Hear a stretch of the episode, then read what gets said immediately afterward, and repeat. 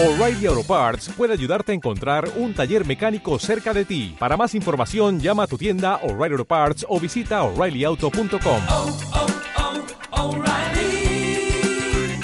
oh, Parts. Bien, buenas tardes. Buenas tardes. Vamos a hacer la presentación. Ah, bueno, lo quieres formalizar mucho. Hombre, es que ahora hace días que no vienes, y entonces hay alguna persona que es la primera vez y entonces por eso quería ya saberlo. Mirad, sobre todo por vosotras, ¿eh? sobre todo por ti que también es la primera vez, pues eh, vamos a empezar un nuevo curso de los mitos.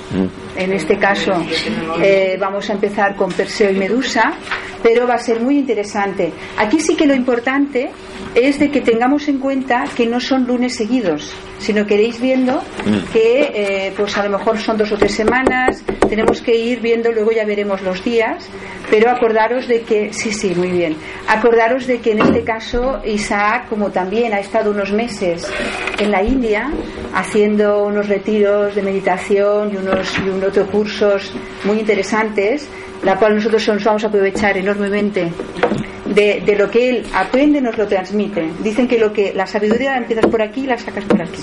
Pues esto es lo que nos hace como buen estudiante de teosofía Isaac. Entonces estamos muy contentos de que vuelvas a estar aquí en la Rama Arjuna y empecemos ya. ¿eh? No quiero quitar un minuto. Muchas gracias. Gracias. Bien, buenas tardes. Como dijo eh, Merced, eh, las fechas están un poco salteadas. La siguiente va a ser el 12 de mayo. ¿Sí? Y después el 19. El 12, el tema es el cuidado de la mente y las emociones en el tránsito al más allá. Vamos a trabajar el trabajo, vamos a ver ese, ese tema que es, a mucha gente le interesa. El 19, la danza de Shiva, ¿no? el mito de la danza de Shiva. El 16, eh, pues inspirándome un poco en las jornadas que apenas acaban de pasar sobre enseñanza hermética, yo ya había hecho hace tiempo unos talleres sobre el libro de los muertos, ¿sí? el libro del Duat, específicamente el libro de las, de las puertas, que es el que trabajó este chico Joan en, en, en, en el Escorial. Pero ahí nomás fue una especie de meditación la que se vio, no pudo entrar demasiado detalle a las, a las 12 horas que es, así se le denomina, es como el libro de los muertos tibetano, ¿no? Entonces vamos a trabajar un poco más, no todo el libro, pero algunas escenas que están relacionadas con la alquimia y que tiene relación con la transformación. Entonces, eh, esa sería la última sesión en junio. ¿Por qué estoy saltando? Porque tengo yo trabajo también en Bilbao y, y tengo un viaje también fuera de España eh, que se, se inter, interfiere en, en el programa y hablando aquí en la rama para que pudiera más o menos ser la secuencia de cuatro sesiones, pues hemos llegado a un arreglo, ¿no? Aunque sean una ahorita, dos en mayo y uno en junio. ¿Sí? Está perfecto. ¿Cuál? pensar más. Claro, de, de bajar. Bueno, La cuestión es que vengas. yo vale. Sí, sí.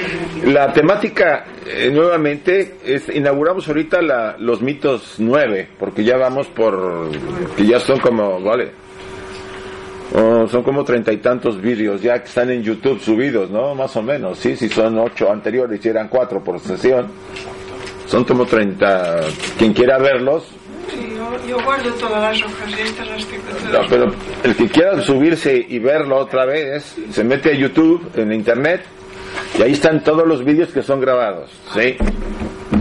Vale la pena si les interesa algún tema. A mí me llaman mucho y me hablan por temas que se han dado, ¿no? Entonces, y mucha gente le interesa eh, mm, el material, entonces, de, por ejemplo, de América Latina me escriben mucho para que les mandemos material. Entonces, tiene muy buena, eh, el trabajo que hacen los muchachos por grabarlo y subirlo es muy, muy útil para los, difundir un poco más estos conceptos. ¿Mm? Hay que escucharlo de nuevo, a veces todo lo que se habla aquí es como que a mí por lo menos me termina de aclarar. Sí, está muy relacionado con... Estamos viviendo una época diferente. Las personas al, haber pasado por un tránsito difícil, normalmente se abren un poco más. Tenemos que reconocer que la situación que se ha estado viviendo durante estos años hace que esos estereotipos o estructuras que hemos tenido como una especie de marco que parecía inviolable, que todo iba a ir bien, pues ya estaba clarito, ya estaba muy claro y a mi vida estaba más o menos estructurada, de repente viene una crisis, como le quieran llamar, y la crisis pues desmonta algunas partes. ¿Y qué origina? Pues que la persona se cuestione. Se cuestione no solamente y, tenga inseguridad, porque eh, ese marco se amenaza. ¿no? Normalmente los marcos mm, de, de referencia que todos tenemos nos dan seguridad que es un tema de lo que vamos a tratar hoy. Aunque ustedes digan que tiene que ver el mito de Perseo y Medusa, sí tiene que ver con el tema, viendo una de las claves de interpretación del mito. Siempre se tratará de buscar una renovación, una transformación, y siempre nosotros estamos resistiéndonos a ello. Nuestra naturaleza de bueno por malo por conocido que bueno por conocer es muy fuerte. Y a pesar de que sí estamos dispuestos a cambiar, la realidad es que hay una inercia por volver a hacer lo que hacíamos que nos daba seguridad y que conocíamos. Entonces a veces las experiencias son muy fuertes. ¿Y qué tengo que aprender? Pues qué grado de, capacidad tengo para desprenderme de algunas partes. Eso es lo muy importante. Las personas y los seres vivos que se adaptan a las nuevas circunstancias son los que sobreviven. Y no hablo en general, de acuerdo a la teoría evolutiva, sino hablo de que si somos flexibles, como dice el Tao Te Ching, si somos, eh, esa flexibilidad existe para entender que pues las situaciones pasadas pasaron, no las puedo volver a traer, y tengo en mis manos la capacidad de hacer cambios en mi vida y renovarme, porque la situación está generando una presión, pues debo aprovecharlo. Bien, bueno, siempre aclaro, aunque siempre está siempre, eh, repetido en cada sesión, esto es una versión personal, ¿sí? Yo soy un estudiante de teosofía, los estudiantes eh, no pretendemos eh, dictar cátedra en, nuestras intervenciones, estamos compartiendo algunas ideas. Esto me gusta siempre de Krishnamurti, él quería compartir, no quería imponer, no se dogmatiza. Y hay esa libertad tan importante que en la sociedad defendemos mucho, la libertad de que ustedes eh, de que yo no puedo tratar de convencerlos o dogmatizar o convertirlos a algo, sino que ustedes son libres para tomar lo que les parezca y lo que no, no le hagan caso. Y como yo también, eh, si hay algunas ideas que no están de acuerdo, pues no estén de acuerdo, no va a pasarme nada, ni a ustedes ni a mí. Sí, porque ayer estábamos en terraza y alguien polemizaba porque hay siempre estructuras mentales de personas que les gusta entrar ¿no? a, la, a la discusión. Y a mí no, yo no seguiría a nadie, bueno, yo sé que no, porque la mayoría han venido a nosotros, a nosotros, eh, a las otras sesiones, pero nunca sigo ya a nadie, aunque diga, sí, bueno, sí, color verde, no me importa, está bien, no te preocupes, no voy a discutir, no es mi Ahora, preguntas si quieren al final sobre el tema, las podemos ver, ¿sí? Bien, eh, me gustaría empezar eh, con ella, después de esta aclaración, ah, les van a repartir siempre un material, ¿Mm? Pequeño material, en este caso sobre Medusa, la siguiente sesión ya la enviaré para que, si no la envío, porque va a ser nueva, ese material es nuevo, lo voy a estar elaborando y si, como tengo un taller en un taller en Bilbao, pues me voy a andar corto, espero hacerlo a tiempo. Si no, yo lo hago, bueno, me queda otra. Eh, pero la otra ya la mando, la de, la de Shiva ya la tengo lista y se las voy a mandar. ¿Mm? Eh, en algunos de los materiales inserto preguntas para que ustedes traten de contestar. Es un trabajo personal. De todos modos, mm, voy a, no sé si en este material viene, voy a ir poniendo mi dirección de internet en el material. ¿Viene adentro? No lo sé. No, en este caso no lo puse. Pero lo voy a poner en los siguientes. Por si alguien quiere algo más, me escribe y con gusto yo trato de contestar la, el. ¿sí? ¿sí? ahorita no lo puse porque se me pasó. Eh, bueno, en general. Y quien quiera ver este vídeo que van a, a, están grabando y que después lo sube a YouTube, pues puede buscar en YouTube, pone mi nombre y aparecen. Bueno, aparecen varios, pero pueden los últimos, ¿sí? que son. ¿Por qué los mitos? Y aquí quiero hablar con empezar con nuestra la fundadora de la sociedad, la señora Elena Petrovna Blavatsky. En la doctrina secreta nos da una clave septenaria para la interpretación de estos mitos. Una clave septenaria que significa que es una clave que tiene seis, siete diferentes maneras de interpretar los mitos. Siempre el 7. Siempre, siempre se ha repetido. Siete días de la semana. Sí, ¿no? sí, sí. O sea, si ustedes, siete, siete notas musicales, siete colores básicos. Porque la clave septim- septenaria es la clave de, nuestra, de nuestro universo, de nuestro sistema, por lo menos el sistema solar. Desde el punto de vista de la, de la, de la tradición oculta, esa es la enseñanza. Lo enseñan los cabalistas, lo enseñan los herméticos. ¿no? Cualquiera de las tradiciones de este calibre siempre encontrarán que repiten número 7. Los siete creadores, en Cábala se ve mucho, ¿no? los siete sefirot constructores. Y en la naturaleza lo notan ustedes eh, en varias cosas, ¿sí? Eh, Por ejemplo, los, eh, los días de la semana, las notas musicales, los colores del arco iris, la descomposición del color que podemos nosotros percibir. Hay más, pero nosotros percibimos, La creación del mundo. sí. las siete días de la creación del mundo. Sí, porque eso es cabalístico. Sí. Entonces, eh, ella nos dice, sobre todo en el tomo número 2, si ustedes quieren investigar. Ahora bien, todos los dioses del Olimpo, así como aquellos del panteón hindú y de los rishis, fueron personificaciones septiformes, o sea, septenarias. ¿m? Del, del nómeno de los poderes inteligentes de la naturaleza. El nómeno es ac- de aquello de donde todo emanó. Yo no le quiero poner el término de Dios, pero es aquella fuente eterna, ¿sí? De donde emanó el universo y es septenaria. Se habla de que los primeros em, formadores de este universo eran siete jerarquías de seres y cada una de ellas generó el cosmos los diferentes, las diferentes dimensiones. Esto es tradición oculta en la doctrina secreta. La segunda, las fuerzas cósmicas, que son emanaciones de los primeros siete. Y nosotros, de acuerdo a la misma enseñanza, derivamos de uno de los siete, de los diferentes. Por eso tenemos diferentes características en nuestra manera de ser. Lo llama la famosa teoría de los siete rayos. Después de los cuerpos celestes, saben ustedes que ten- tenemos en nuestro sistema solar a los siete planetas sagrados. ¿eh? Los antiguos conocían, nosotros sí lo sabían, pero no se, no se mencionaban y solo se mencionaban a los siete planetas sagrados que tenían siete jerarquías que los protegían. ¿Cuáles eran? Mercurio, Venus, Marte, Júpiter, eh, Júpiter, Saturno. Hasta ahí le paramos. Y dos que se agregaban, el, Sol y la Luna. Pero ellos no eran los planetas sagrados. Ellos cubren secretamente dos planetas. Es lo que dice la tradición. ¿Mm? Siete. Entonces es muy interesante lo que comenta acá. También este enfoque tiene un aspecto desde el punto de vista de los cuerpos celestes, de los dioses o, o Dhyan como le llaman en la India, de los cinco poderes psíquicos y espirituales de los que vamos a abordar un poco más en esta presentación, de los reyes divinos en la tierra, de las encarnaciones de los dioses y de los siete héroes terrestres u hombres. O sea, si ustedes van viendo, esa clave, es, los mitos pueden hablar en alguna de estas claves. Algunos tendrán dos o tres claves, otros tendrán cuatro, o sea, dependerá. Muy importante que consideremos que ninguna versión es la última, es como un sueño.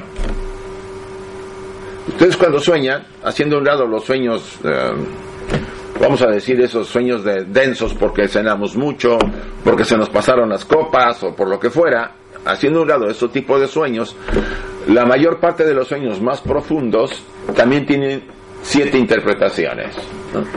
Llegamos a alcanzar a lo mejor dos o tres cuando se trabaja con los sueños pero siempre quedará en mis- en misterio mucho, mucho material que no es posible interpretar. Un sueño es como, como un mito, donde los dioses con las caras de nuestros amigos aparecen. Eso lo dice James Hillman. Dice, cuidado, en sus sueños aparecen sus amigos. No dude que sean algún dios con la cara, o una de las jerarquías con la cara del amigo para no asustarlo.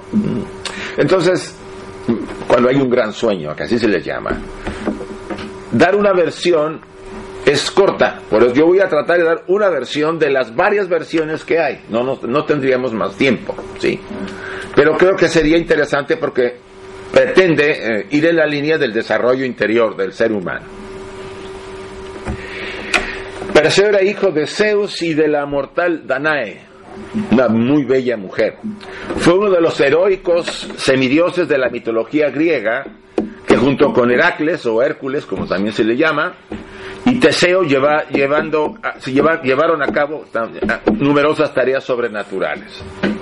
Ustedes han de recordar que la mayor parte de las tradiciones nos hablan que en un principio de la evolución, cuando la humanidad era joven, parece que seguimos siendo muy niños, pero bueno, en la época, hace varios miles de años, eh, casi todas las tradiciones hablan de que los hijos del cielo, el Génesis dice, y los hijos de los dioses, viendo a las mujeres de la tierra bellas y atractivas, las tomaron y tuvieron hijos con ellos. Y de ellos nacieron los gigantes y los grandes maestros o héroes.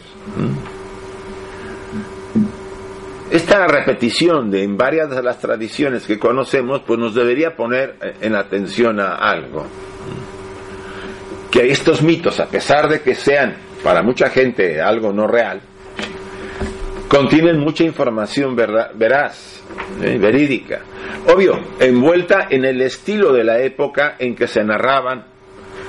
Y yo diría que en algún momento, o sea, hemos entrado, a la, se entró a la época del, del ser humano hace varios cientos de años. Cuando estudiaba un tiempo los misterios de Leusis, unos misterios que duraron dos mil años en su desarrollo. Hasta el año 300 todavía se llevaban a cabo en el Eleusis, eh, Grecia. Eh, la parte más importante de la sesión en la epopeya, el, el, gran, el gran sacerdote invocaba a la diosa Demeter ante los Mistai, que así le llamaba a los que habían logrado pasar las pruebas y estaban preparados para poder tener contacto con la diosa. Y dice, narra algunos autores de diferente línea con mucho secreto, porque eso era un secreto, que, que aparecía la diosa o aparecían uh, seres. A nosotros nos ha parecido en esta época, sobre todo a, a los antropólogos, a los historiadores, que todo eso eran fantasías de gente ignorante, que eran supercherías, tonterías. Cuando a, esas, a esos ritos asistió Platón, Sócrates y grandes figuras de la época, que yo no creo que ellos se prestaran a un ritual tonto o a una mentira.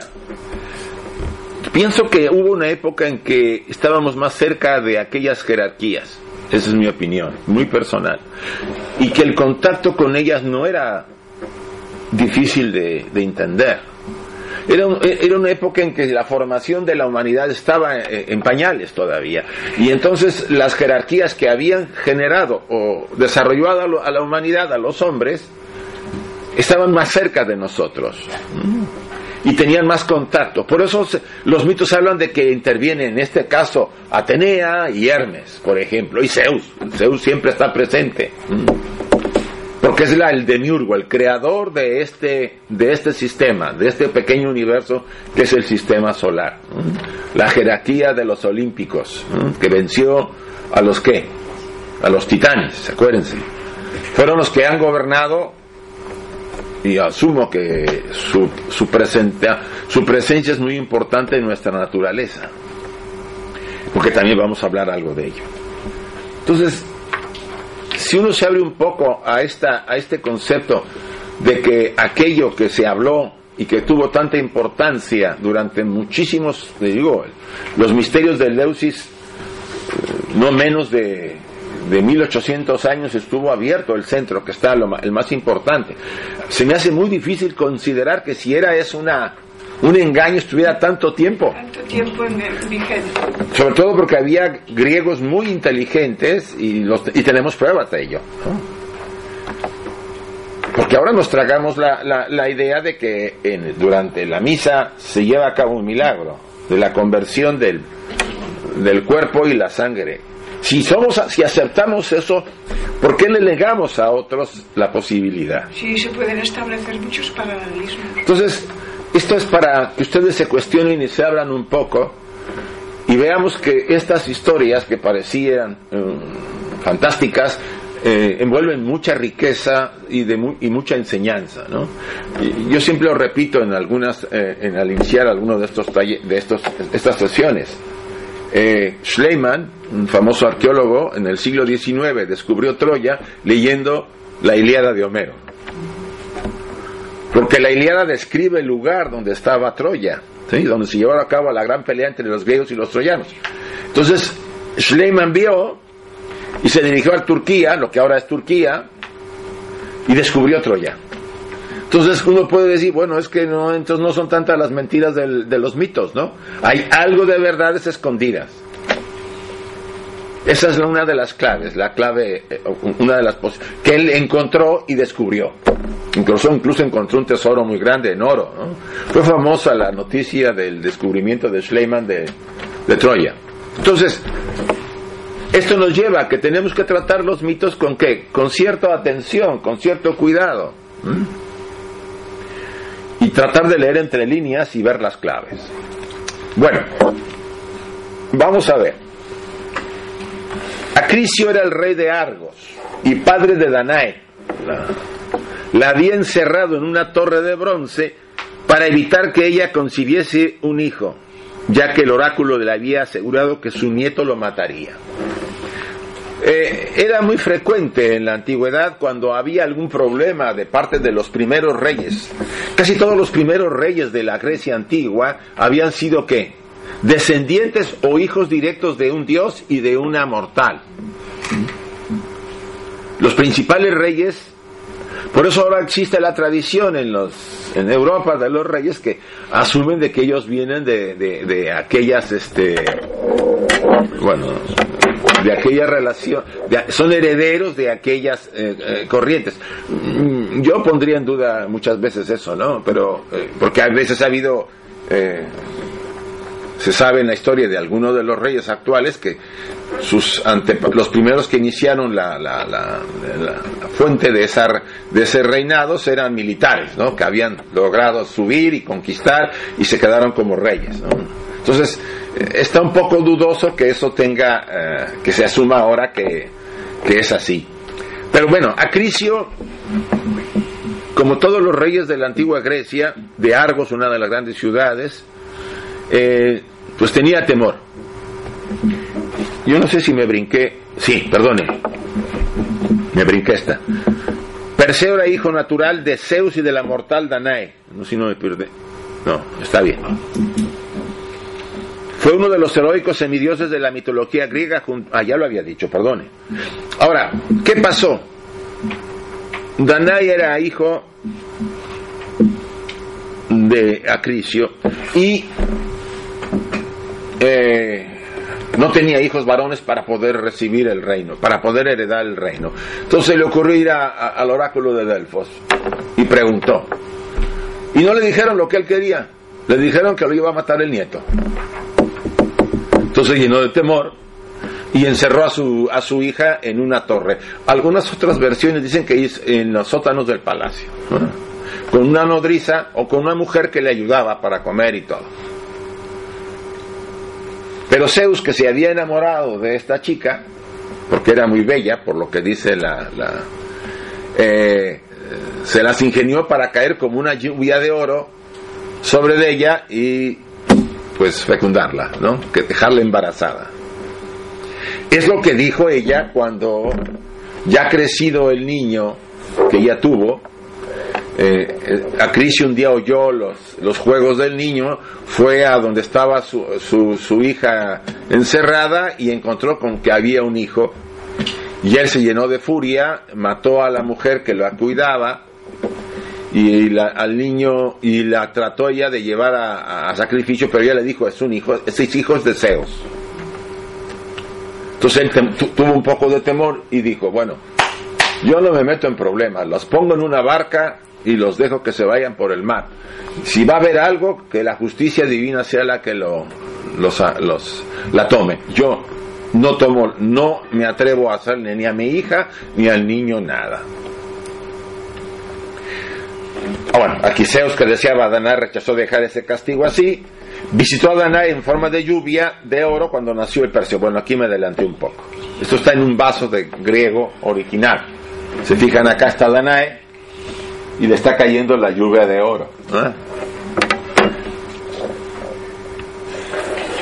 Pero gracias a la protección de Zeus, la caja, llegó, la caja llegó a salvo a la isla de Cerifus, donde se, era una caja donde había metido a su hija y a su nieto, a Crisio, y llegó bien a la isla de Céfiros, donde Danae y su hijo fueron acogidos por el rey Dictis.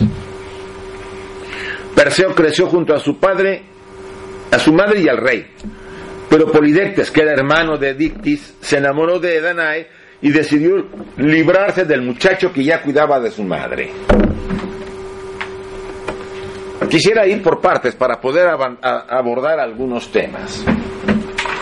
Imagínense ustedes la estructura de nuestra conciencia, ¿ah? la gran esfera de el famoso huevo áurico que nos envuelve, ¿sí? Por acá tenemos nuestra personalidad.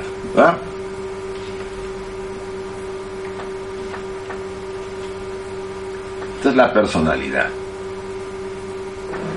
Estoy usando este diagrama para explicar un poco la idea de, de una de las claves que quisiera que comprendiéramos. La esencia de nuestra, de nuestra estructura está en las profundidades, lo que sería el espíritu, lo que también le llamamos atma, y le llama a la psicología el sí mismo.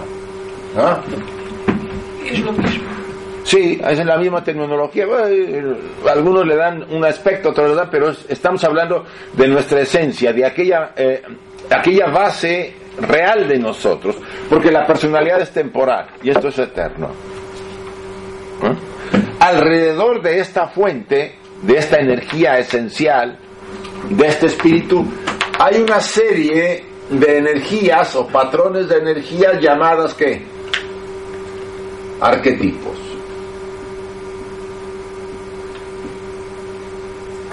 ¿Ah?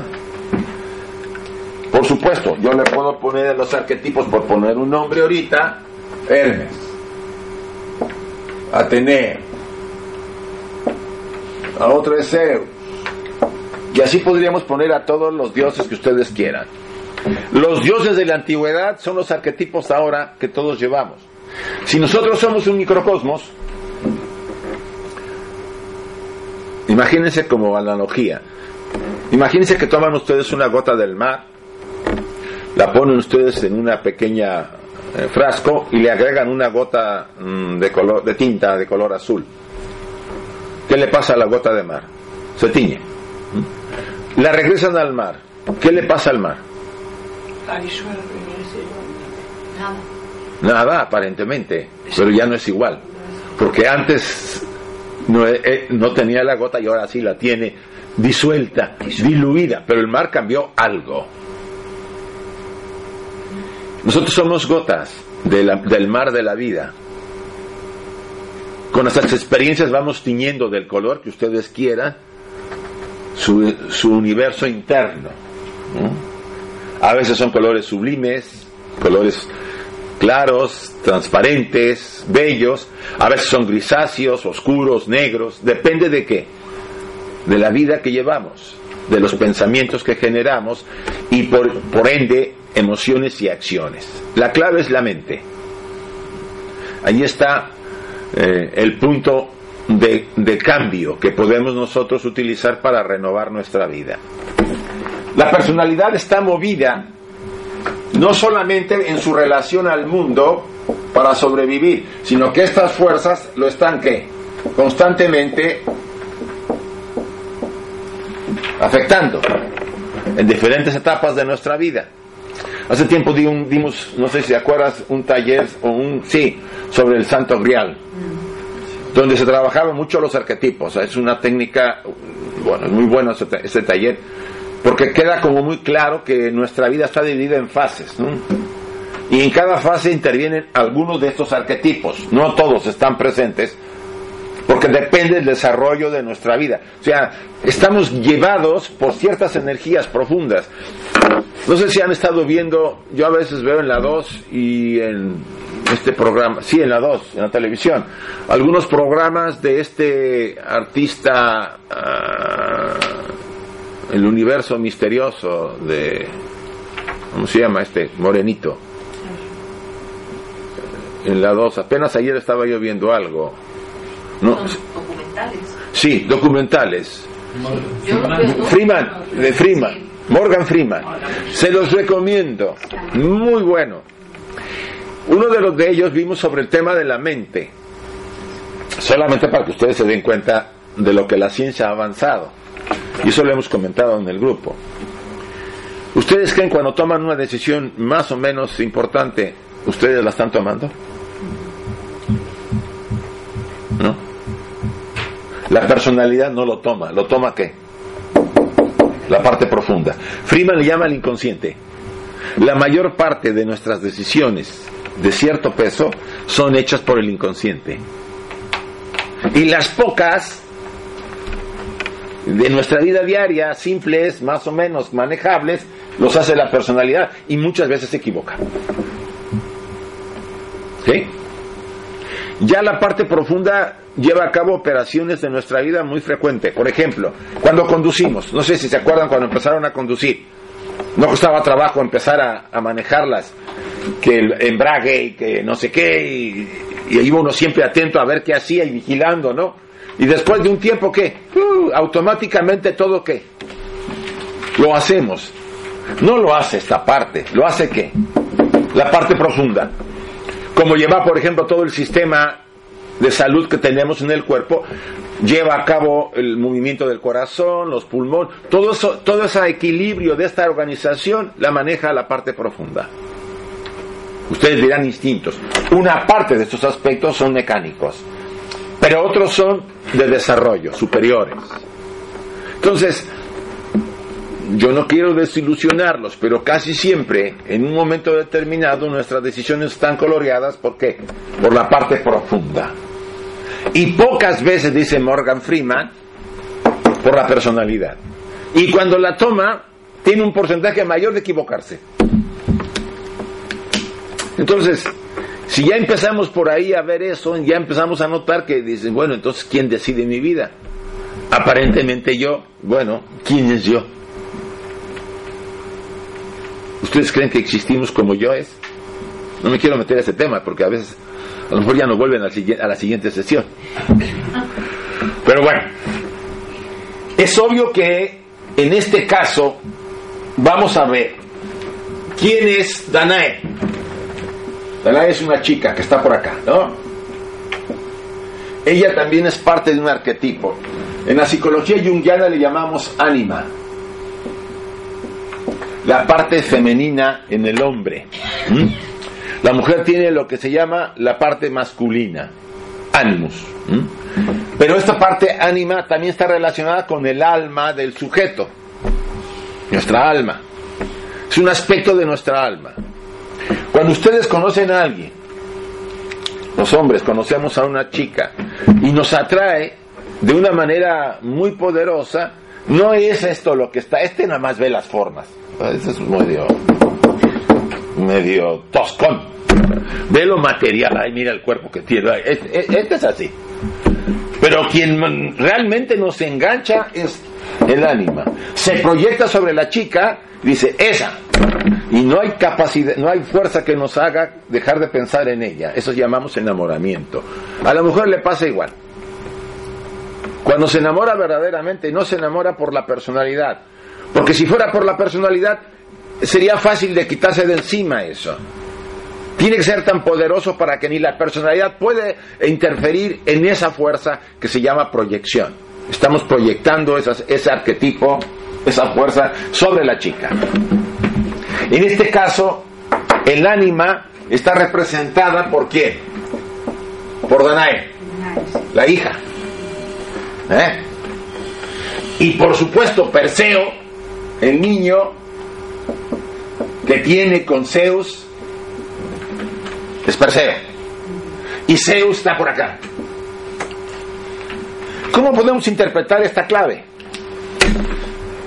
Acricio, cualquiera de nosotros, se resiste a qué? A la transformación, como todos nos resistimos. ¿O no es así? Nos tiene que venir una sobadita, pero bien dada, para dejar las cosas, ¿o no es así? Normalmente, nos, yo he conocido personas, bueno, todos tenemos resistencias, pero a veces dices,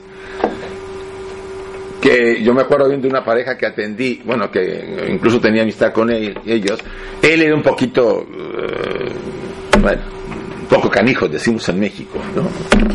Canijo quiere decir que hace de las suyas. Y no, quiere decir pequeñito. Sí, sí, es diferente, por eso lo aclaro. Canijo tiene muchas interpretaciones, pero la más usada es que eh, demasiado se le pasa la mano de hacer cosas que y este tipo pues las hacía y su mujer pues aguantaba. Pero cuando se enfermaba, ahí venía con la cola entre los pies ahí que lo atendieran y lo cuidaran y ahora sí me arrepiento y todo. Pasaba la enfermedad y ¿qué hacía? Vámonos, otra vez para lo mismo. O sea, no era fácil que le cambiara la- las conductas la vida. Entonces Acricio se defiende. Y tanto se defiende porque le dice el oráculo, te vas a morir. Te va a matar tu nieto. ¿Qué creen que ocurre en una crisis? Una buena crisis. No un- una pelea o una cosa. No sé si han pasado ustedes, por ejemplo, la muerte de alguien. La pérdida de trabajo, que es más frecuente ahora. La ruptura de una pareja. Todas son esas crisis de calibre. Toda crisis nos deja como tronados, confundidos. Que es necesario para que la estructura del ego se desestructure, se debilite y en ese momento lo nuevo puede entrar. Si no, nos soltamos. Por eso estamos como estamos ahorita, porque no queremos soltar el sistemita anterior. ¿Cómo Y- conseguirlo? ¿Cómo conseguirlo? Ah, eso es lo que estamos viendo ahorita. Poder de la mente. El tema está que como sociedad no vamos a soltar hasta que esto no se degrade más. La verdad, yo así lo veo. Porque mientras haya ciertas salidas para salir del tema, a pesar de ape- a- pachu- apechugar o a, apachu- no, apachurrar. ¿La usan acá? No, apechugar sí. Apachurrar no. Apachurrar es de exprimirte. A la gente, pues están saliendo las cosas porque lo que les interesa a algunos es la economía. Y no les interesa lo que le está pasando a la gente, a las personas, a los seres humanos. Que todo debería ser para servirlos a los- al pueblo, a los seres humanos. Y no nosotros a, a- a servicio de esas fuerzas. Por supuesto, mientras haya saliditas, no va a haber todavía solución. Tiene que aumentar más la presión.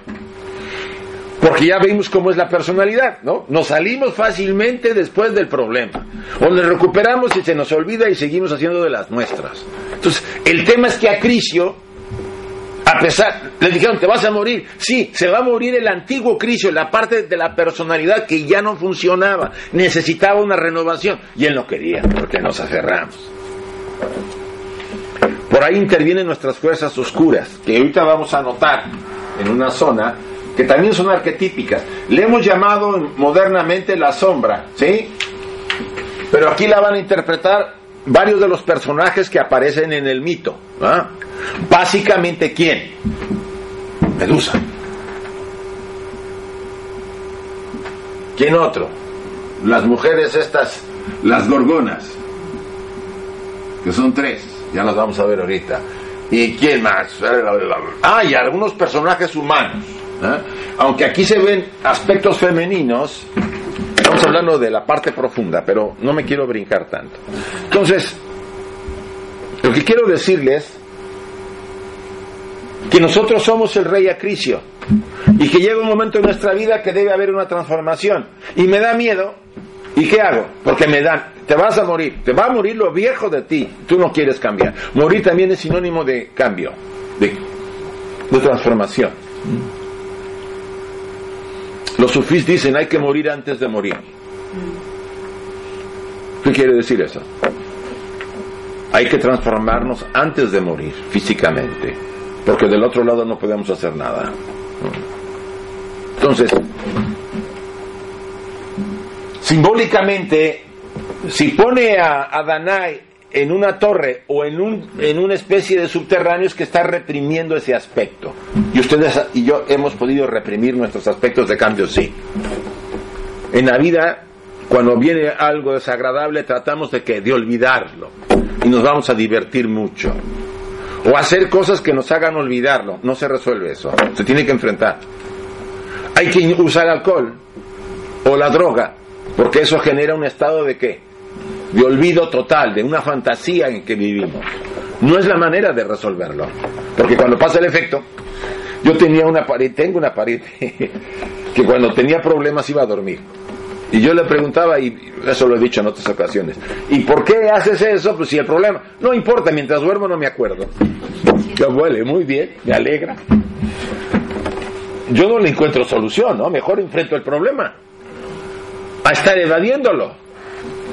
Entonces, pero a pesar de eso, una parte profunda que representa a Zeus, un arquetipo profundo, fecunda el alma, que esto es alquimia, total.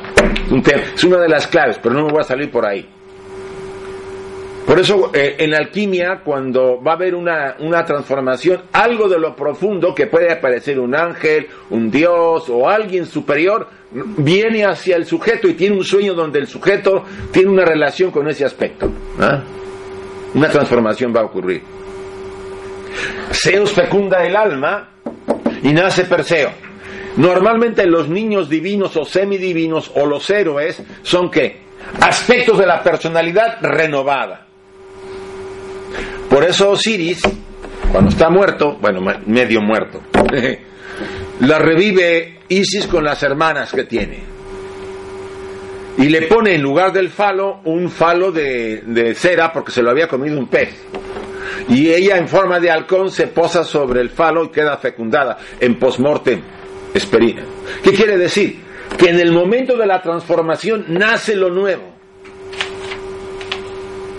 Ahí nace Horus, la nueva personalidad. Y en este caso Perseo, la nueva personalidad que ocupará el lugar de Acricio. Y finalmente lo mata, ¿eh?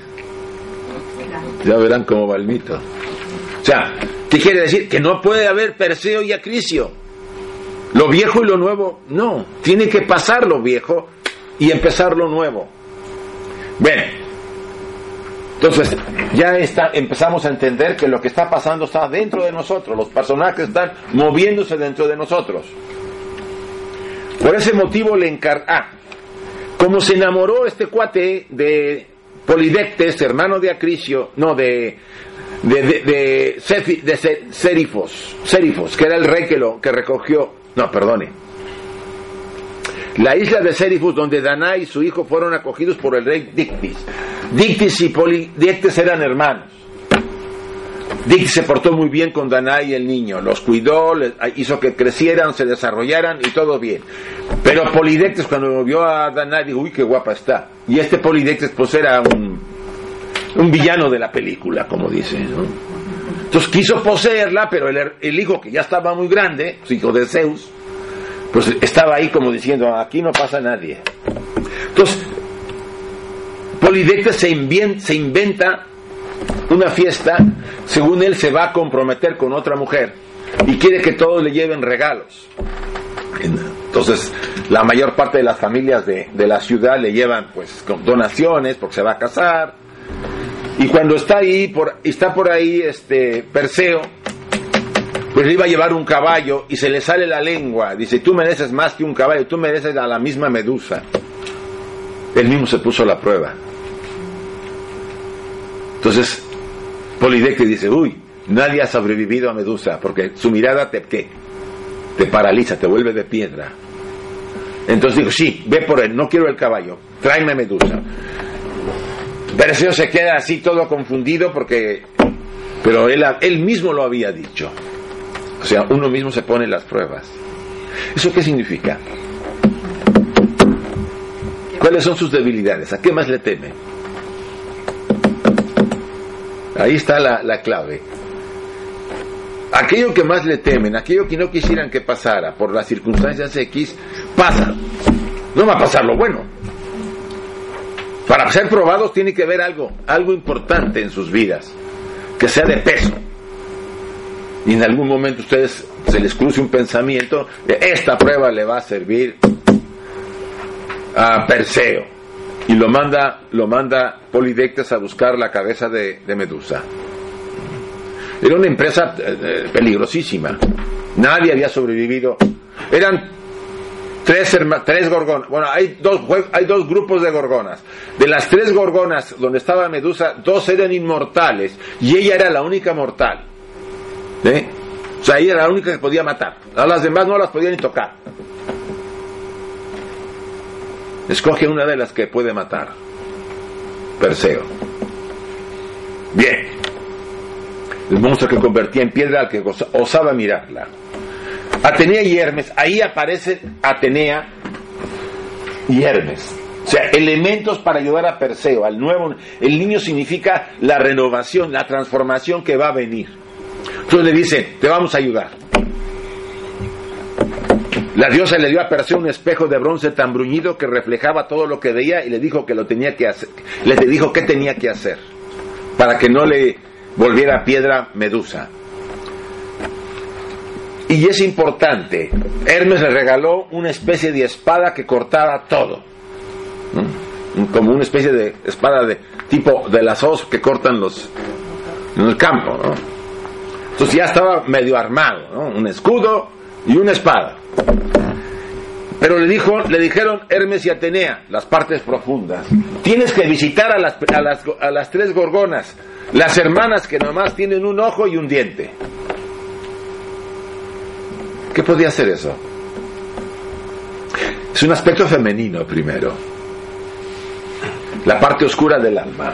Estamos hablando de la dualidad en nosotros. Y también, por otro lado, aspectos más profundos de la parte oscura que no son tan personales. Las gorgonas tienen varios niveles de interpretación. Recuerden que hay una oscuridad individual, una oscuridad de familia, una sombra de familia, hay una sombra de, de ciudad, de población. ¿no? Bueno, los catalanes tienen su sombrita, como los gallegos tienen la suya, y los, y los vascos tienen la suya, y los madrileños tienen la suya. ¿sí? Ahora, el conjunto de todos hacen una sombrota, que es la que tiene España. ¿Sí? ¿Y todos somos qué? Todos hemos contribuido. De una o de otra, con tantas guerras y tantas matanzas, no me digan que no. Ahí está toda esa parte oscura en el bagaje mm, de este pueblo. Y eso pesa. Entonces, hay una parte de, de la sombra no individual que mejor el doctor dice, usted no se, no se meta por ahí. Es tan poderoso y tan, tan fuerte que no tiene usted las fuerzas y no está usted muy desarrollado para enfrentarlo. Son, son fuerzas cósmicas más poderosas que la, por más que el héroe pudiera, en este caso estamos hablando de un héroe, algo especial en nosotros puede enfrentarlo, pero para eso tenemos que ser hijos de qué? De un Dios. En otras palabras, debemos transformar nuestra vida para poder llegar. El que transforma su vida es un hijo de un Dios. ¿Qué creen que somos ustedes y yo? Somos ojos, dioses. Obvio, no lo sabemos, qué bueno. Y qué bueno porque no hemos hecho mucho. Si lo supiéramos, ya sin saberlo, hemos armado una tremenda en el planeta. El otro día estaba viendo lo de los planetas exoplanetas, no sé si han visto ese programa. Los planetas están fuera del sistema solar. Están buscando uno que se parezca a la Tierra, ya están pensando, estos se van a ir para allá, porque ya cuando se acabe el planeta. O sea, no somos capaces de decir, vamos a corregir lo que hay aquí. Bien, estas mujeres, la diosa le dio a Perseo un espejo, ya lo dije. Es interesante las gorgonas. Tenían un ojo para las tres y cada uno se la ponía acá para poder ver. y se la pasaban a una gran velocidad y un diente. Y le dijo Atenea, que lo protegía a Perseo, pues le tienes que robar el ojo y el diente porque es la única manera. Eran carnívoras, eran este, no carnívoras, este, ¿cómo le llaman a los que comen carne? Este, caníbales, las mujeres también. Entonces Perseo se llena de, de valor. Ah, les acabo de contar esto. Y se acerca a las gorgonas. Por supuesto, las gorgonas, eh, al principio él vino y les preguntó, quiero que me digan cómo, llega, cómo encontrar el camino para llegar a Medusa. ¿Mm? Y ellas estaban, se pasaban el ojo porque se lo estaban viendo, estaban viéndolo, ¿no? Y en uno de esos movimientos Perseo les quita el ojo. ¿No?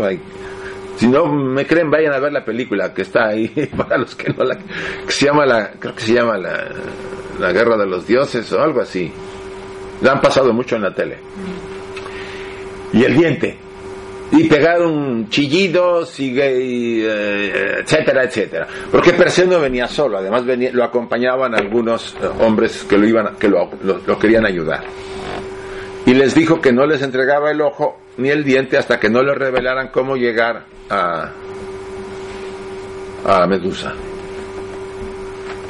Le dijeron, finalmente, bueno, voy a hacer la historia muy larga porque si no, le dijeron cómo llegar y en el momento en que, pero que le pedían que le devolvieran la, la este,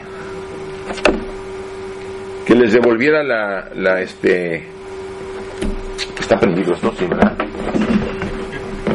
Me mandó un aviso. Permítanme, no sé si el, sí, me mandó un aviso de no conexión. ¿Qué pasó? ¿Está, está prendido?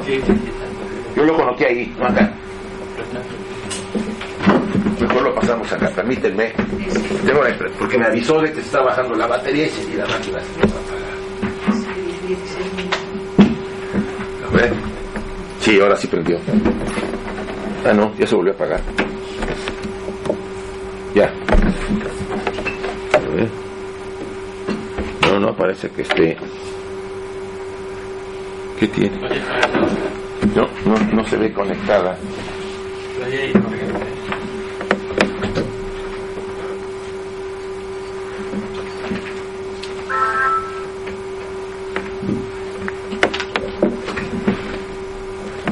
Ya está, vale. Ah, como todo. Ahora sí, ya lo, lo volvemos a poner. Perdone. Entonces, antes de irse, tira el, el ojo de, de las gorgonas al agua, a una fuente, para que ellas no lo buscaran y lo quisieran alcanzar. Y sale. Ah, y le dicen que tiene que ir a visitar a las ninfas antes de, eh, de buscar a Medusa. Eh, una de las ninfas le regala un casco que le hacía invisible, un par de sandalias que, con las que podía volar y un saco donde iba a meter la cabeza de Medusa cuando lo hubiera atrapado. Bueno, Hermes ya le dio el sable que les decía. O sea que iba bien armado. Perseo. ¿Qué significa eso? Que tenía ya la preparación para enfrentar los retos que la vida. Porque ir a buscar a la Medusa tiene muchos, muchos eh, significados. Imagínense, era una mujer que si los, ve- los veía, los petrificaba, los volvía piedra. Y tenía en el cabello serpientes. ¿Qué pudiera significar eso? ¿Qué nos petrifica? ¿Qué nos deja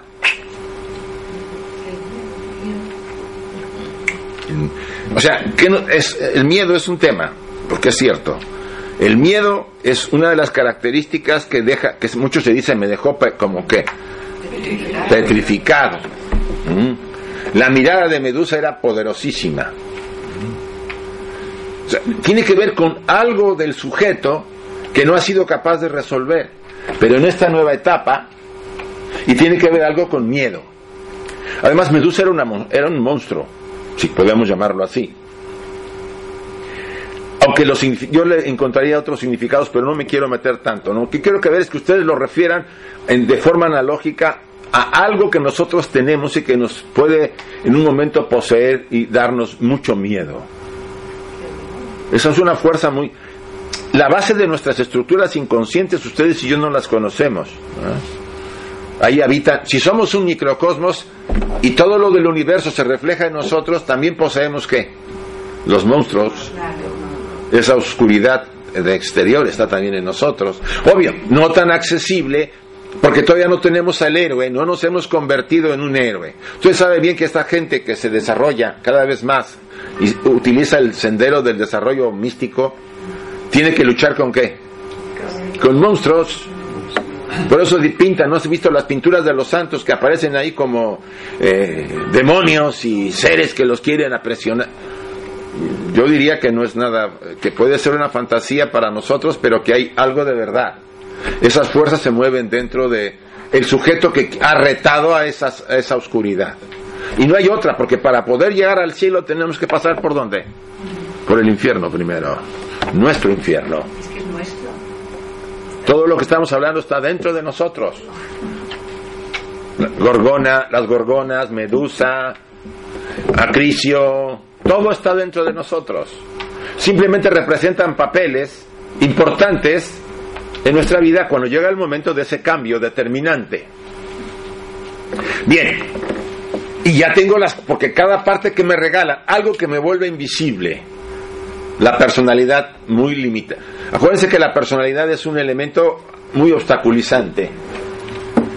Perseo ya no tiene problema porque el casco hace que el yoyito ya no exista, o sea, ya no hay mucha personalidad. Tiene un arma que corta los miedos, ¿eh? eso es lo que significa la, espada de Hermes. Las sandalias que vuelan, puede elevarse, su- se puede desarrollar, subir a, a estados de conciencia superiores. O sea, está armado para enfrentar esa experiencia.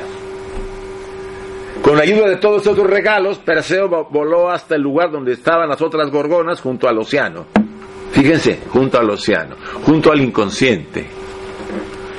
Las tres hermanas estaban dormidas y Perseo pasó delante de ellas con cuidado, sin perder de vista a Medusa, sirviéndose del escudo. O sea, ponía el escudo, no la veía, pero veía el reflejo de ella sabía por dónde andaba, porque se reflejaba mucho en el escudo, de Atenea.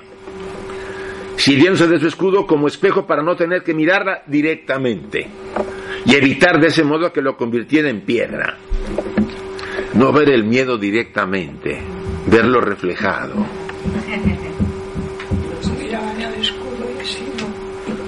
O sea, ustedes, ¿cómo trabajarían su miedo si siguiéramos la recomendación de Atenea?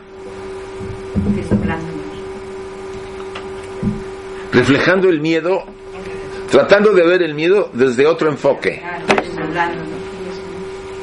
¿Sí? Por ejemplo, cuando alguien les produce miedo, una persona viene y les produce, les hace algo, y a ustedes les da miedo. ¿Qué le está diciendo esa persona? Los maestros eh, tibetanos dirían, debemos dar gracias porque pasó- que apareció la persona. Porque me muestra qué? Mi miedo. Si yo no tengo miedo, no le, no le temo a nada. Lo que hace la gente, las personas que nos han hecho cosas que nos consideramos enemigos, es ver lo que no queremos ver. Por eso ellos insisten.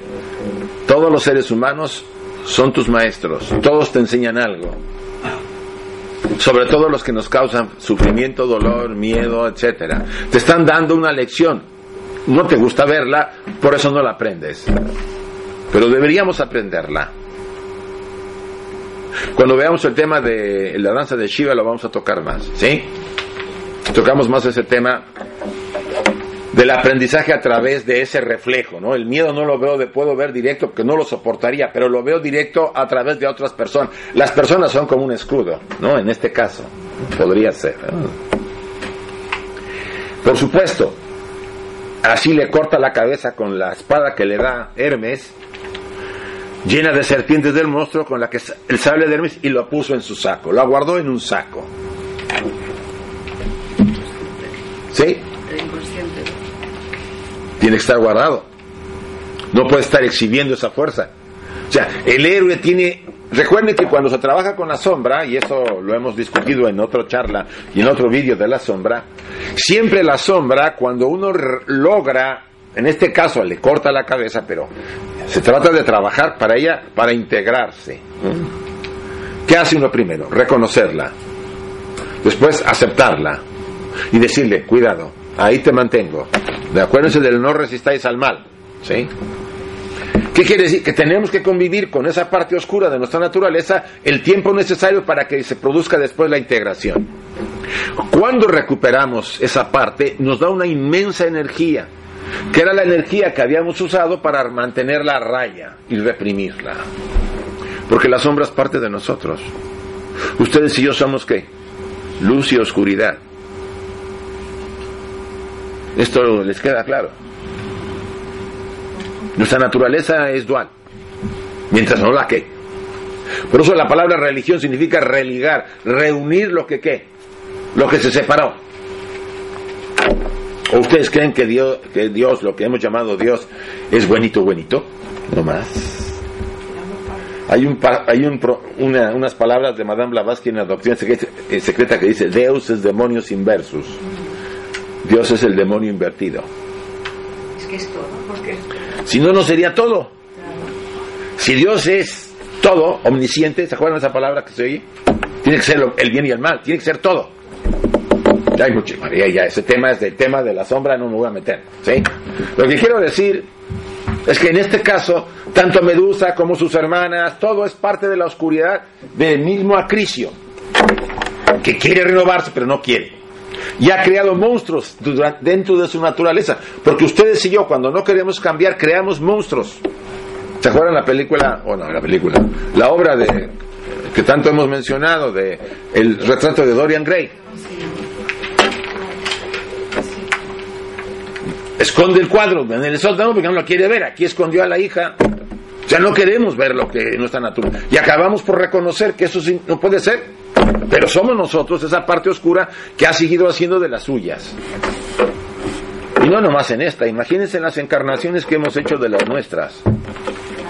Y nos quejamos ahora que nos va mal en alguna cosa. Ve- vete a saber la razón por la que estamos viviendo la experiencia. Sí. Nada, nadie nos castiga. Nosotros nos hemos castigado. La ley kármica es la que nos dice. Usted ha creado su destino, usted lo está viviendo. ¿Podemos cambiar? Sí. Sí se puede cambiar. ¿Cómo? Permitiendo la transformación y haciendo cambios cada día, en el presente, en el ahora. ¿Se acuerdan? No, no, aquí no lo hemos visto, del cambio. Lo creo que lo mencioné en las jornadas, pero aquí no. Eso lo veremos la siguiente sesión. ¿Sí?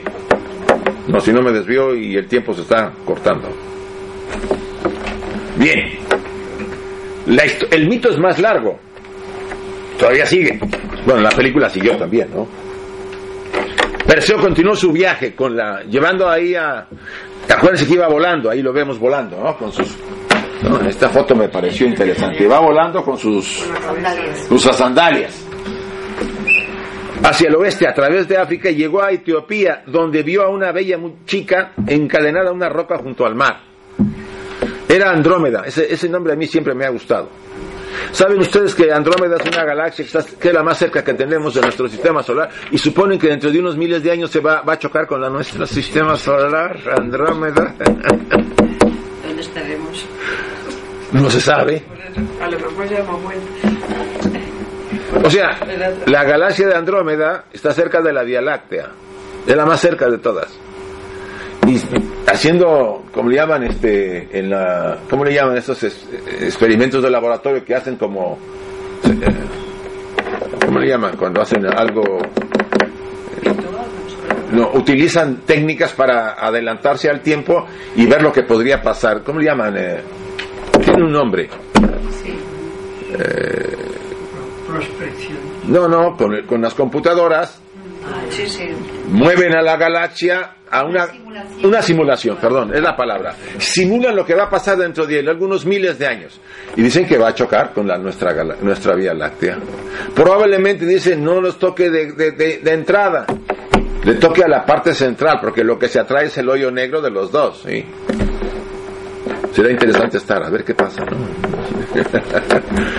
Entonces, Andrómeda es la, chica, hija del rey Cefeo que estaba a punto de ser sacrificada a un monstruo marino. ¿Por qué?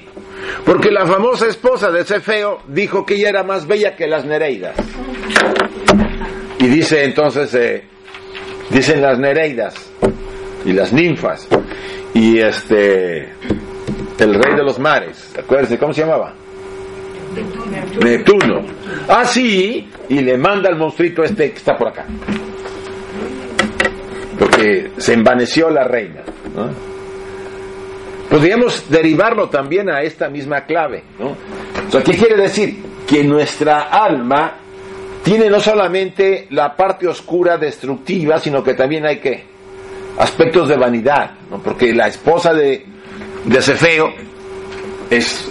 Aquí hablamos de un aspecto femenino de Acricio, si así que lo queremos considerar como el personaje importante, eh, aunque Perseo sea el héroe, pero al final es el cambio, está lleno de cosas, ¿no? No solamente tiene aspectos muy oscuros, sino que también es vanidoso, ¿no? O sea, eso lo muestra la parte femenina. Normalmente la parte femenina nos las activa nuestra madre y a las mujeres su padre, por eso el complejo edípico famoso. ¿ah? Si el padre o la madre, y ustedes los introyectaron, porque ustedes y yo introyectamos esas imágenes, están en salud interna, están saludables las imágenes, pues vamos a sentir una vida muy, muy rica. Pero donde estén lastimadas o afectadas, nos va a costar la vida. Probablemente no, no seamos muy felices o no disfrutemos mucho porque están heridas nuestras partes que introyectamos de nuestros padres. ¿Sí? No estoy refiriendo que sean buenos o malos, sino si ellos tenían sus defectos o cosas, sus heridas, sus propias heridas, sobre todo la generación de la guerra civil tiene muchas heridas, ¿no? porque he tratado gente. Y esa le hereda a los hijos. Y los hijos no se dan cuenta porque lo introyectan. Ustedes y yo, es como si le hubiéramos sacado una foto a nuestros padres cuando éramos jóvenes, pequeños, y la guardamos, y la llevamos por ahí. Y cada vez que va a ver algo y está en relación a la foto, me sale a mí el dolor. Y yo no, sé, no entiendo por qué no va bien la cosa. Es porque esa parte no está sana. Ya hemos acabado de resolverlo. Hay que resolverlo. Por eso siempre he recomendado buscar a nuestros padres y pedirles perdón. Si están muertos, pues hacer un trabajo que se puede hacer para ayudarnos. Para ponernos en paz con nosotros mismos. ¿Sí? Bien. Entonces, tienen que sacrificar a Danae, digo a, Andrómeda, y llega nuestro héroe, ahora sí que nuestro héroe con todas las armas, le dice al, rey, al rey Cefeo, oye, si la libero me, caso con ella. Y Cefeo pues dice, sí, sí, sí, mi hija. Y él pues eh, entre que lo mata con la espada de Hermes y le enseña la cara de, Medusa, tiene muy poco, muy poca oportunidad este el monstruito de sobrevivir, ¿sí? Y se deshace de él. Por supuesto, después de eso, como que los padres de Andrómeda se estaban arrepintiendo porque se lo habían prometido a su hermano de, de Cefeo. Entonces ahí se puso la cosa, porque ya estaban en la, en la, en la fiesta de la boda y llega el, el, el hermano de Cefeo a exigir a, a Andrómeda. Entonces Perseo no se detuvo, que agarra la cabeza y órale, a todo el mundo los hizo piedra y se dejó de líos. Está muy bien. Sí, sí, y se resolvió el problema. De ahí se va con, eh, porque es larga, el mito es largo, pero me voy a detener en un momento dado, porque quiero llegar hasta la muerte de quién, del personaje principal. Regresa a su tierra porque extrañaba, ya había tenido cinco hijos con Andrómeda, que son otros héroes que van a tener otros mitos, está muy interesante eso. Llega ahí y el papá, el padre, el abuelo, al saber que llega Perseo, se va de la ciudad. Pero él lo alcanza y le dice y lo convence que no, que mira, que yo no te voy a hacer nada, no tengo interés de matarte ni nada. Y estaban en otra ciudad donde se llevaban a cabo unos Juegos olímpicos. Y en ese momento le piden a Perseo que, pues que, imagínense, hijo de un dios, pues está, ha de haber estado muy físicamente Sí, sí. bien presentado. y lanza un disco. ¿Y qué creen que pasó? Que le da, que lo mata. Se tenía que morir. Lo viejo no puede persistir. El mito sigue, pero yo hasta aquí quiero llegar, porque no le vamos a sacar tanto esto, no acabaría. Acabo de comprar en la casa del libro un libro así de mitos solamente griegos. Muy bueno. Dicen que es lo mejor que hay en mitos griegos. Y hay unos que yo no conocía y que vamos a trabajar quizá para otras sesiones, ¿sí? Lo interesante de esto es que se puede reflejar todo esto. Ah, finalmente, bueno, aquí está la, la pelea, ¿no? Y le enseñan la cara, la cabeza. Fíjense que viene a través del mar, ¿eh? fíjense los monstruos que vienen del mar. Y en este caso, eh, el mismo rey del mar, pues también es parte de ese inconsciente. Finalmente, eh, Perseo le dice el mito, le devuelve las armas o las dotes que le habían dado, se los devuelve a Hermes y a, y a Atenea le regala la cabeza y Atenea se lo pone en su escudo y por eso Atenea siempre aparece con el escudo de Medusa. ¿Ah? Y en premio a eso, a su muerte de Perseo, Atenea lo eleva a los cielos y se convierte en una constelación, que es la constelación de Perseo. ¿Sí? ¿Sí? Como está la de Hércules, que también fue elevado a una constelación. Perdona, Argos, aquí es sinónimo de Perseo. ¿De dónde dice? Como quiera que fuere, Argos se quedó a vivir felizmente con Andrómeda. Ah. Yo tenía que ser- En Argos. Ah, en Argos, ¿no? porque yo decía, no, no conozco ningún Argos. Sí, no. Argos es una ciudad. Vale. Se quedó en Argos. Sí, en. Así ya le, ya le quitamos, ¿no? Perdón, me comí la palabrita. Sí, ahí está. O sea, ahí tuvo cinco hijos y una hija. Después de ahí, pues, eh, Atenea lo subió a los cielos. Ese es el final simbólico. Porque los hijos ahora inician otro mito, ¿sí? Y ahí le detenemos. Entonces, lo que quiere decir es que los aspectos oscuros más otros aspectos que están en el juego de este mito son parte de nuestra estructura.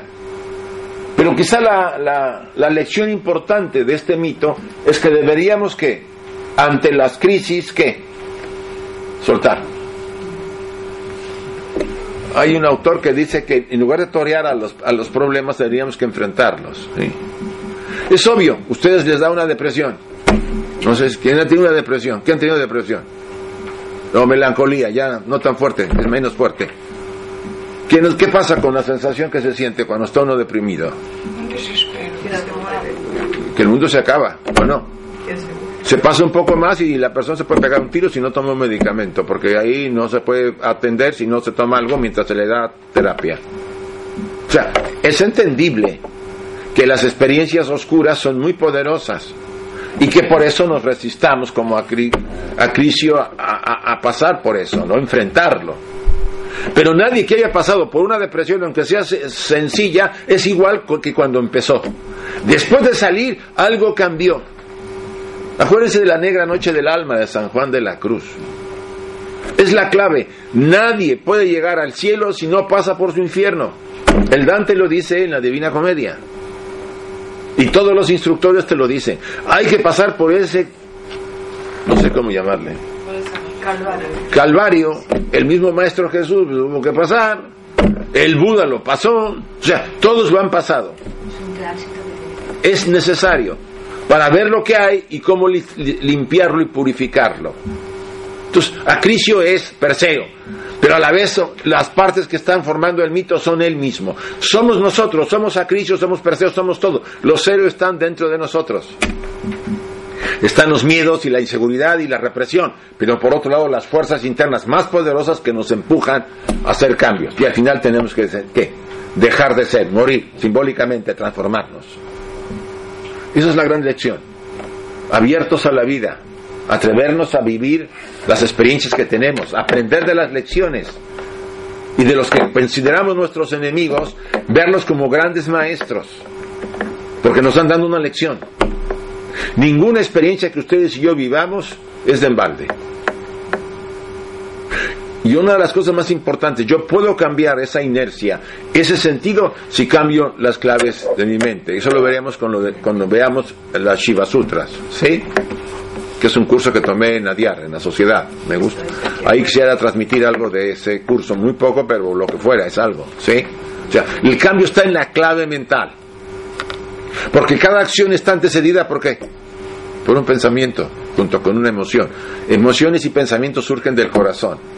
Si yo quiero cambiar, tengo que ver primero la clase de pensamientos que tengo. Y si no puedo tener todo el día pensamientos virtuosos, por lo menos debo tener pensamientos neutros. El Dalai Lama dice, pues con que los tenga neutros es- suficiente. Ya pasa, ¿sí? Entonces, la importancia de estar atentos, de vigilar nuestros pensamientos, mañana, mediodía y en la tarde. ¿Cómo andan? Bueno, pues estoy pensando en ir a comprarme aquí al corte inglés, no sé qué. o- vale, pues esos son neutros. Vamos a decirlo así, ¿sí? Pero de repente pongo la televisión y veo el programa este de eh, Sálvame. y me empiezo a poner así todo, porque pues ¿cómo le hacen eso a esa persona? ¿Y qué? Ya me metí con pensamientos. Que ese es el problema. O viene alguien a decirme que la crisis está muy dura, y yo no, no niego que está dura, y me llena de todos pensamientos oscuros. Chicos, no podemos estar asumiendo los pensamientos. Si los nuestros no deben estar, menos los de otros, porque nos llegan y nos insertan el pensamiento. Pero eso lo veremos en esa parte. Bien, terminamos. Preguntas, chicos. Sí, una, una cosa, quizás una tontería, pero No, nada de tonterías. no lo veo muy claro. Dices tú que cada persona es un maestro, sí, yo lo entiendo perfectamente, aprendemos, de enemigo aprendemos. Pero, ¿qué pasa si tú no le gustas a esa otra persona? Porque esa persona debe tener sus problemas por los cuales yo no le gusto. Entonces, yo no puedo hacer mucho, ¿no? Porque si yo no le caigo bien a esa persona, ¿qué puedo hacer? Mira, suponte que te encuentras a alguien así. Eh, Lo tengo, lo tengo. Mi cuñado. Sí. Para nada. De hecho, no puedo visitar a mi hermana porque él no quiere. A mí me de- Imagínate. yo, yo le preguntaba eso a uno de los monjes en, en- en- en el retiro. Bueno, entre las preguntas que le, éramos cincuenta y tantos, entonces de todos les preguntaba, ¿no?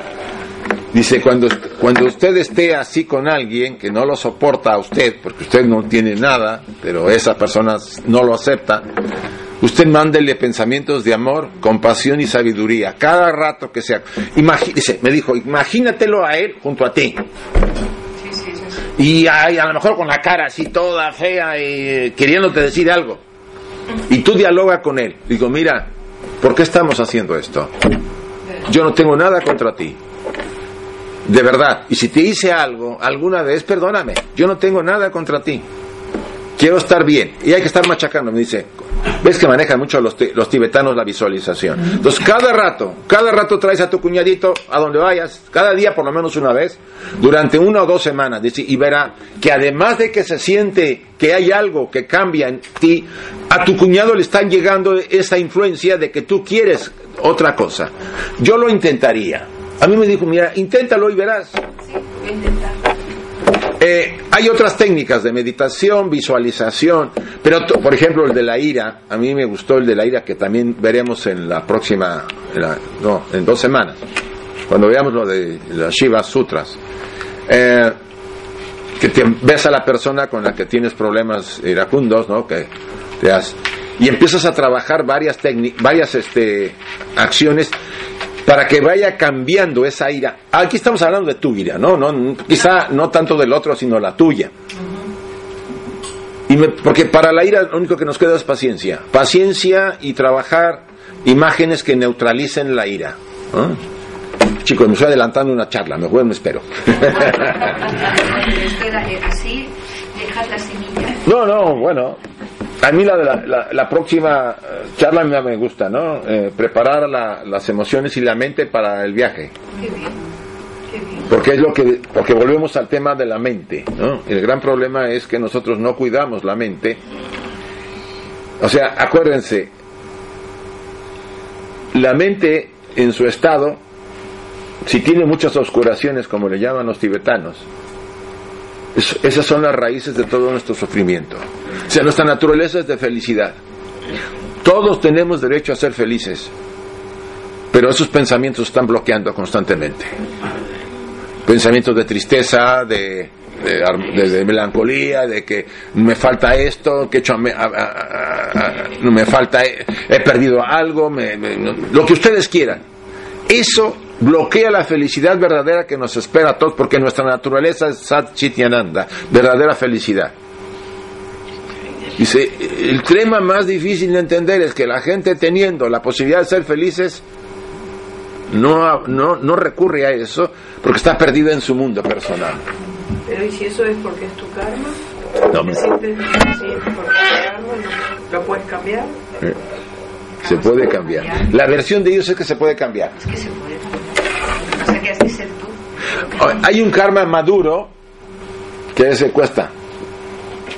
Pero hay un karma, un karma no maduro que tú lo puedes posponer. ¿Eh? Se pospone porque estás generando fuerzas diferentes que lo neutralizan. ¿Sí me, me sigues? Sí. Entonces lo importante está ahí, en ser capaces de neutralizarlo, pero tenemos que hacer un cambio de vida y no hacer como Acricio que estaba tratando de resistirse. Cuando vengan las experiencias, seamos capaces de tener valor para ir adelante a pesar de la situación. Terminamos.